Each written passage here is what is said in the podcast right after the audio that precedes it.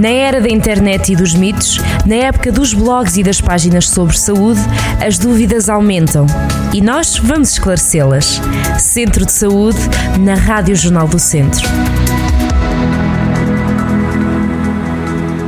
Sejam bem-vindos ao Centro de Saúde. Hoje vamos falar sobre a importância do acompanhamento psicológico para doentes com cancro da mama. Recordo que o mês de sensibilização para este problema foi em outubro, mas não há mês nem dia para falar desta questão.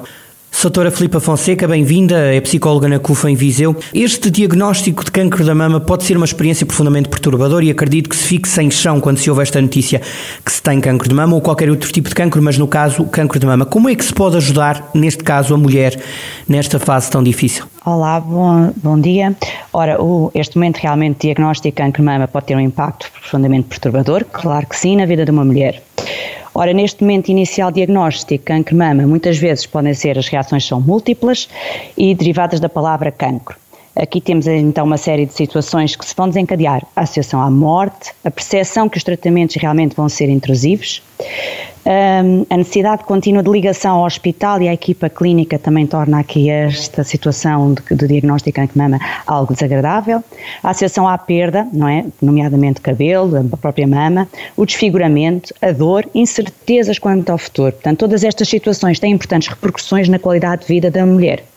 Neste momento, então, inicial diagnóstico, é importante termos em conta realmente alguns aspectos que tornam-se fundamentais para toda esta intervenção.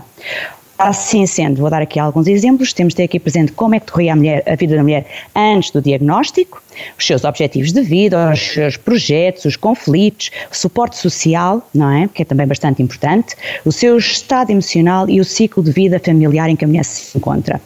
Nomeadamente também quais as crenças que têm sobre o cancro e os seus tratamentos e que estratégias de coping, não é? Estas estratégias que conseguem na resolução de problemas é que utiliza em situações de adversidade, noutras situações que lhe tenham ocorrido na sua vida. Ora, então, assim, contextualizando, para tentarmos entender o que acontece quando diagnóstico, muitas vezes temos uma resposta emocional de característica de choque inicial, seguida de crença e posteriormente uma fase de confusão com sentimentos mistos de ansiedade, depressão, irritabilidade, falta de apetite, problemas ao nível do sono e de pensamentos intrusivos. O que se verifica também muitas vezes nesta fase inicial é que o estado de incerteza desencadeia muito mais o seu nível de ansiedade do que propriamente o acontecimento adverso. Ora, finalizando, Uh, o objetivo então principal nesta ajuda inicial é a adoção de estratégias de intervenção fomentadas em ajudar a mulher a perceber o que funciona melhor para ela, pois cada caso é um caso, após análise reflexiva que irá proporcionar novas alternativas de pensar, quer seja sobre a doença, os seus tratamentos, quer seja sobre o impacto no projeto de Vita. Oh, Concluindo, diga, diga. estas sim, sim. Força, força. Só aqui em termos de conclusão, estas estratégias adotadas preocupam-se uh, em apresentar e proporcionar o prazer e a busca de sentido de vida novamente para esta mulher nesta fase difícil. Trabalhamos angústias, aliviamos tensões e fortalecemos novamente convicções, não é? Eh, desmistificamos crenças que possam estar erróneas e fazemos então ressignificações, elaborando então os tais conflitos existentes e facilita, facilitando a obtenção de uma clara percepção sobre si mesma, com o objetivo que passe a acreditar na possibilidade de resolver os problemas que vão surgindo, porque é uma incógnita, participando ativamente na busca de qualidade, melhoria e na cura. Oh, doutora, porque depois eh, é, é, importante não só nesta fase, mas depois eh, haver o apoio emocional ao longo de todo o processo, não é? Claro, claro que sim. Temos de ter sempre presente que ao longo da doença a experiência emocional que a mulher vai apresentando tem oscilações dentro na própria mulher, o que corresponde ao significado e aos recursos que esta consegue mobilizar em cada momento bem como à forma que os que estão à sua volta se vão adaptando, nomeadamente a família e tal suporte social que já aqui falámos. Acrescenta-se também que a vivência destes acontecimentos relacionados com a doença é diferente também de mulher para mulher, portanto é difícil criarmos aqui uma regra, não é? Assim, esta gestão emocional e a consequente funcionalidade de estratégias são condicionadas pela história única de vida de cada mulher, a sua personalidade, a fase do ciclo de vida em que se encontra e os seus apoios. É necessário ter presente que este ajustamento emocional que vai existindo ao longo das diferentes fases da doença, porque a doença passa efetivamente por diferentes fases, resulta desta interação entre a situação real, os esforços de reação que vão sendo desenvolvidos e os recursos que se encontram uh, disponíveis. Temos de ter atenção e bem presente que estamos perante uma situação que é muitas vezes no cancro da mama paradoxal pois os tratamentos pelos quais a mulher passa são benéficos para a remissão do cancro, mas implicam muitas alterações a nível emocional. Portanto, todo o apoio uh, é fundamental, uh, foi emocional, é fundamental ao longo de todo, de todo o processo, sim. Doutora, e, e depois a, a, parte profissional e clínica é importante, mas depois há também a questão uhum. dos amigos e da família. Como é que eles podem ajudar? De que forma? Uh, claro que sim. As famílias realmente são aqui um, um, um elo extremamente importante. Tornam-se cada vez mais o principal suporte para estas mulheres vivendo nomeadamente um duplo papel, porque muitas vezes elas são cuidadoras, mas também são os potenciais doentes, porque costuma-se dizer que a família adoece no seu todo. São profundamente afetadas por este adoecer de um dos seus membros, ao mesmo tempo também assumem o tal papel e cuidados que as tornam num parceiro indispensável neste, neste processo da equipa terapêutica. A percepção por parte também que a mulher tem da disponibilidade daqueles que lhe são chegados e o sentir que não está sozinha nesta luta é sem dúvida determinante para a promoção do seu bem-estar emocional. Os amigos, tal suporte social funciona não pelo controle ou proteção que a mulher possa ter, que também é extremamente importante por parte deste suporte social dos amigos, mas antes pelo efeito moderador pela capacidade de escuta ativa, autenticidade na relação e na procura de informação, porque hoje em dia existe imensa, não é? Que ajuda nas diversas tomadas de decisão.